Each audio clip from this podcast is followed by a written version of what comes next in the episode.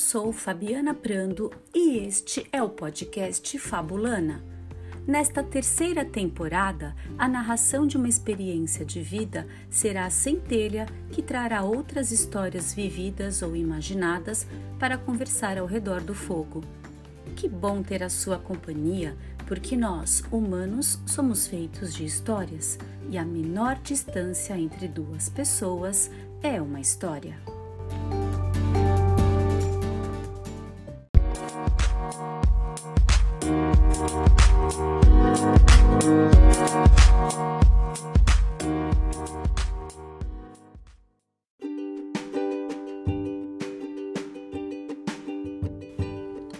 O episódio inaugural da terceira temporada do Fabulana traz a magia do encontro entre uma avó e seu neto.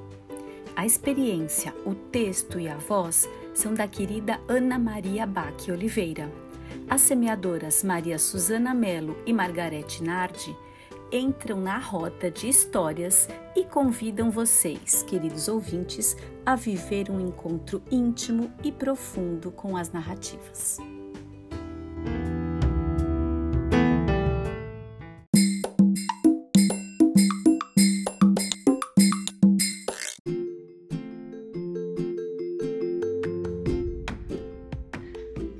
Vou contar uma história sobre o meu neto Tiago, que hoje está com 18 anos. Ele era um disco de gente. Naquela idade, sabe, que achava graça até em soltar um pum. Morria de rir quando alguém soltava ou ele mesmo deixava escapar algum. Nessa época, eu o levava bastante para lugares onde precisava ir pois seus pais trabalhavam o dia todo e nem sempre conseguiam estar presente todos os horários de suas atividades.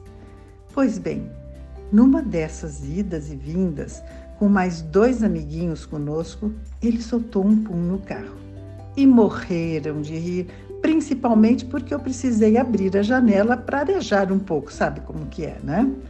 Aí eu tive a ideia de dar disfarçadamente uma espirrada com um spray bem cheiroso que eu tinha sempre no carro. Hum, que cheiro gostoso, vovó! Ah, querido, é que a vovó soltou um pum. Nunca te contei que meu pum cheira gostoso? Ele ficou encantadíssimo e olhava com orgulho para os amiguinhos que queriam ter também uma avó que soltava ares aromáticos. Contou para todo mundo e por muito tempo acreditaram nisso e fui admirada como uma heroína por eles.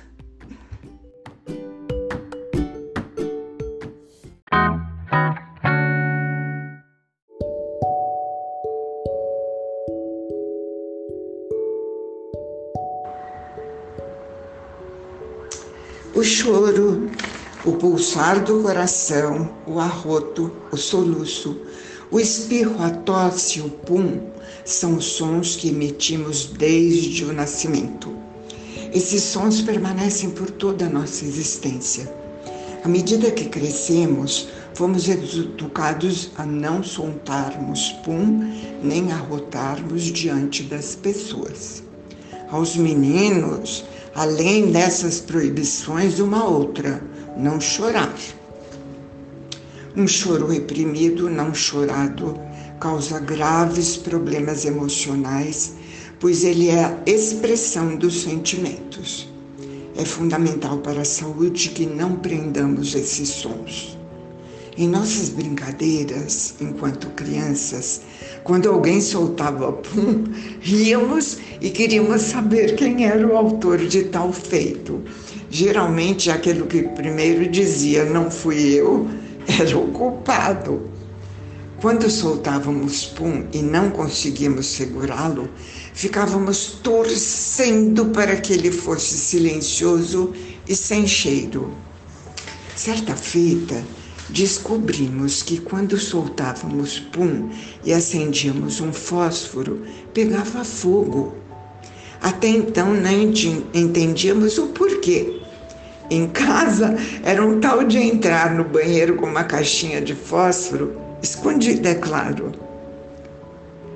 Mais tarde, os meninos mais velhos aprenderam que o pum era formado por gases e dentre eles um que pegava fogo. A experiência e a ciência se completaram.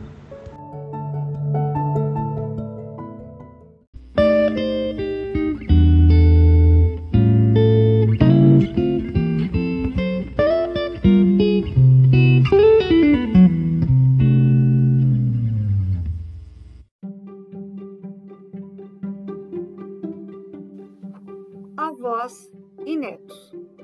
Meu sobrinho mais velho sempre foi uma criança muito ativa. Daqueles que perguntavam, perguntavam e queriam saber tudo o que vinham pela frente. Assim, seu processo de letramento começou por volta dos três anos. Morando em Cotia, todos os dias vinha com a mãe para São Paulo, onde frequentava o maternal. E todos os dias seu caminho era pela rodovia Raposo Tavares, que liga as duas cidades. Nos seus três anos, podemos dizer que de Cotia para São Paulo era uma viagem e com muitas coisas para ver. Invariavelmente vinham as perguntas: o que é isso e aquilo? E o que mais chamava sua atenção eram os carros e os letreiros que via pelo caminho. A mãe, com uma paciência de Jó, ia mostrando e explicando tudo. Certo fim de semana, ele estava na minha casa e fomos, eu e minha mãe, levá-lo para Cotia. Pego o carro e começamos a viagem. E ele, olhando tudo atentamente. Ao entrarmos pela Raposo Tavares, ele começa a ler os letreiros e diz: Olha um hotel! Minha mãe, a princípio, ficou um tanto quanto espantada e ignorou. Então lá vem outro. Vó, olha o motel, vó. Vó, e a avó quieta fazendo cara de paisagem. E seguiram-se vários motéis, pois naquela época, na década de 80, era o que mais se via pelo percurso. E eu dirigindo bem quieto. Lá pelo meio do caminho, ela se vira para mim e pergunta: O que estão ensinando para esse menino? Que absurdo! Eu então expliquei para ela, com a maior calma possível, o que é um processo de letramento quando a criança começa a identificar as palavras. Lembra, mãe? Eu, na minha época, também era assim. Você sempre fala que eu tinha um baralho de bichinhos e reconhecia todos. Mas os tempos mudaram e agora a quantidade de estímulos gráficos é bem maior. E quando chegamos na casa do meu irmão, contei o acontecido e todos riram bastante. E ainda hoje eu comento que a primeira palavra que meu sobrinho aprendeu a ler foi motel.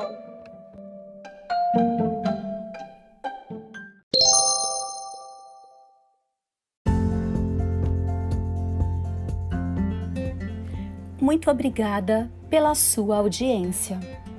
Aproveite a boa companhia das histórias.